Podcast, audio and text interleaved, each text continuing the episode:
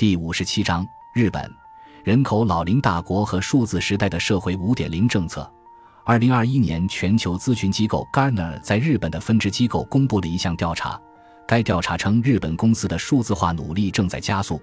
但仍然落后于全球趋势线大概两年时间。该机构的调查显示，在全球企业中，数字业务转型处于成熟阶段的比例从二零一八年的百分之三十三上升到二零二零年的百分之四十八，而日本企业在该阶段的数据表现则从二零一八年的百分之二十三增长到二零二零年的百分之三十七。相比而言，二零一八年至二零二零年，日本企业继续落后于全球企业平均水平约百分之十。作为全球性的调查机构。Gartner 数据反映了日本在数字化领域的普遍表现，动作迟缓，滞后于全球发展水平。某种程度而言，这个国家的人口特征正显著影响着它在新的数字革命中的表现。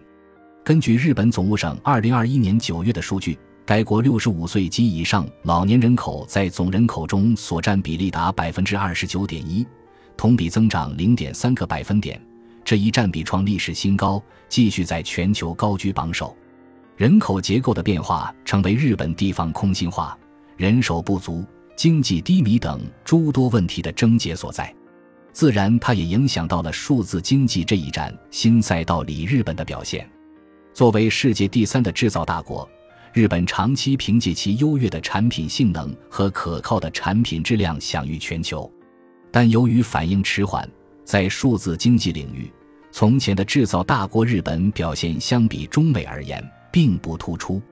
以二维码为例，这项技术的发明本是从日本开始，它的发明过程也体现了日本制造所具有的强大优势。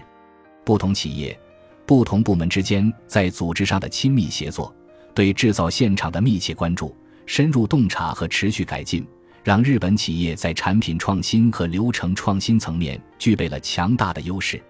但随着新的技术革命的展开，漫长时间里积累而来的经验，如同这个国家的人口老迈特性一样，反过来成了新一轮数字化的阻力。推翻已有系统的成本和新建系统带来的效益成了天平的两端，需要被再三权衡。这也应验了学者克莱顿·克里斯坦森所言的创新者的窘境，对于某种生态系统的过度优化。使得他应对另一个特定的生态系统时，往往会遭遇失败。但丰厚的经验也并非只是负担。